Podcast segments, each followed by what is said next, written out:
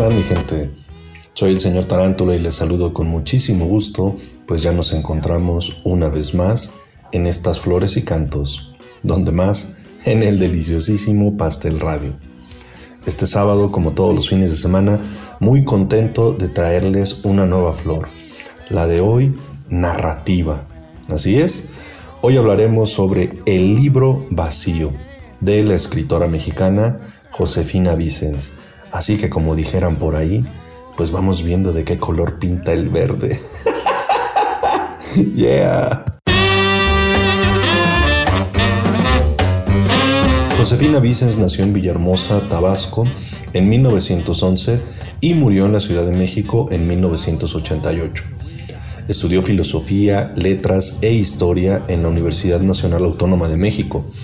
Fue cronista de toros, para lo cual se tenía que disfrazar como varón, sí, maldita misoginia, se tenía que disfrazar como varón y firmar sus notas como varón para que fueran publicadas. Qué tonterías, ¿no? Pero bueno, a final de cuentas estamos hablando de la segunda mitad del siglo pasado en México.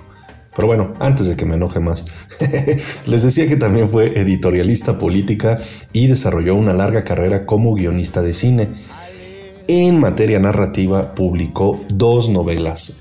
La que hoy vamos a hablar, El libro vacío, la publicó en 1958 y esta novela nada más ni nada menos le valió el premio Javier Villaurrutia, que es un premio de escritores y para escritores.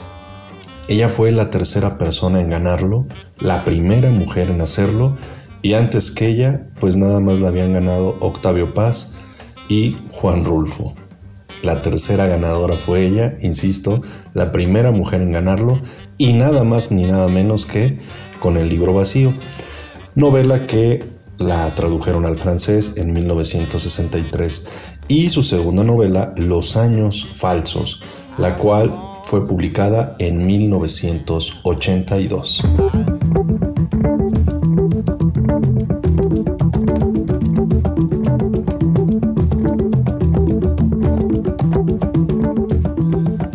Esta novela habla acerca de la imposibilidad de escribir.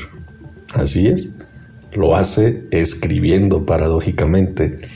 Así que a través de su personaje José García, Josefina Vicens nos narra los anhelos de esta persona y él quiere escribir un libro, pero atención, no cualquier libro, quiere escribir un libro que en verdad deje huella en toda aquella persona que lo lea.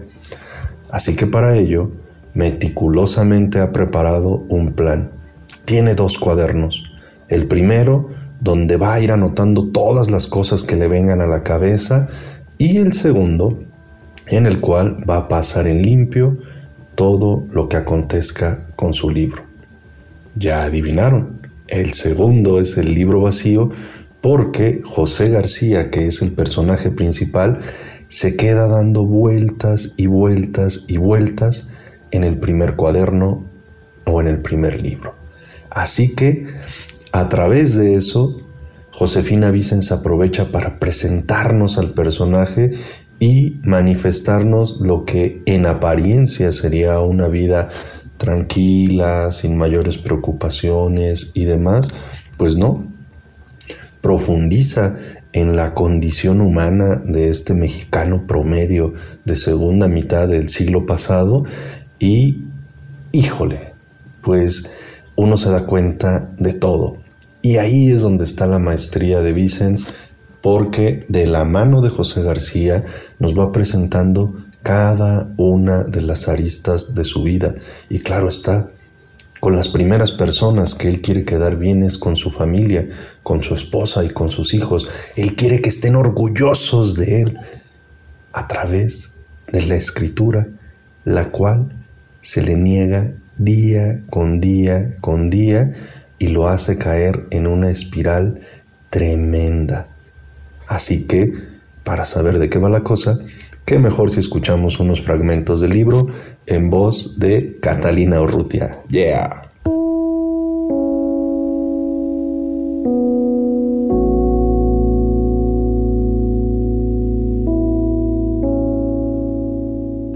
Por Dios, por Dios.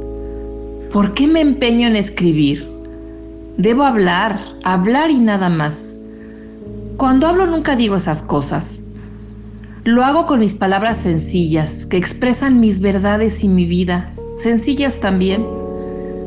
Es el escribir lo que me complica y me altera. Y es natural.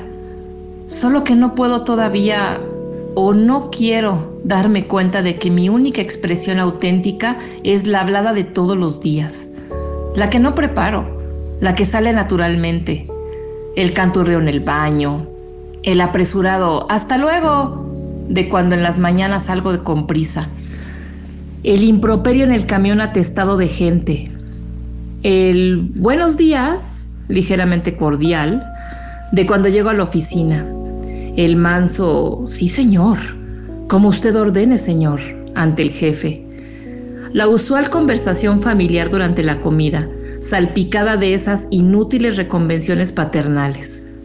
Acábate eso, Lorenzo. Tienes que alimentarte. Estás muy flaco.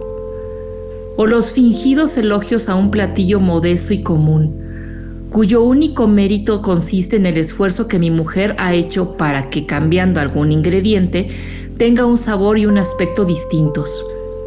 O el sí, vengo temprano, de cuando me voy a trabajar nuevamente en la tarde y en la noche, ya acostados, el repaso diario de nuestros problemas domésticos, el carácter de nuestros hijos, su incierto porvenir, los conflictos económicos, todo eso en un susurro íntimo que poco a poco nos va arrullando hasta que uno de los dos se queda dormido y ya no contesta las últimas palabras del otro, que al darse cuenta apaga la luz y se duerme también a los pocos momentos.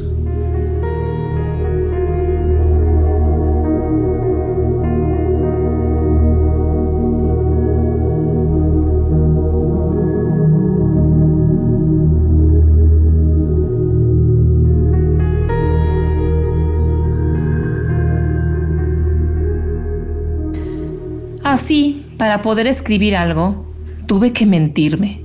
Escribo para mí no para los demás, y por lo tanto puedo relatar lo que quiera. Mi madre, mi infancia, mi parque, mi escuela. ¿Es que no puedo recordarlos?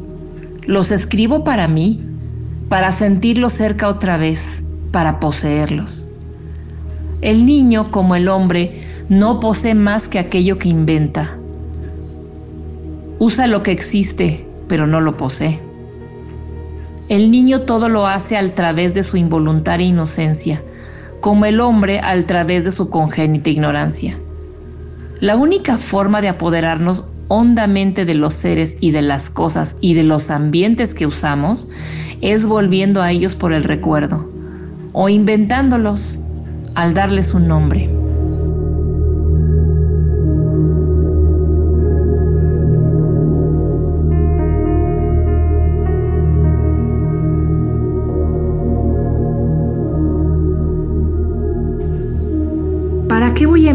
Batalla que quiero ganar? Si de antemano sé que no emprendiéndola es como la gano.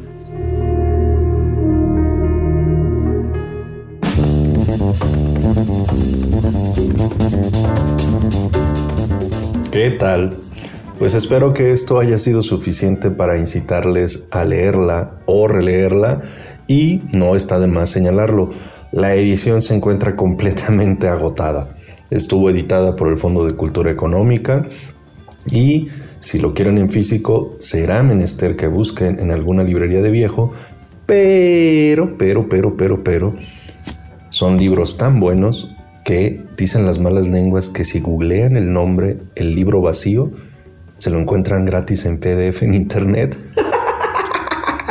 Así que ustedes sabrán si corren a leerlo o no por nuestra parte queríamos compartirlo y a mí no me resta sino agradecerle su escucha a mi catita linda, agradecerle que se haya dado tiempo para prestarnos su voz y darle voz a José García.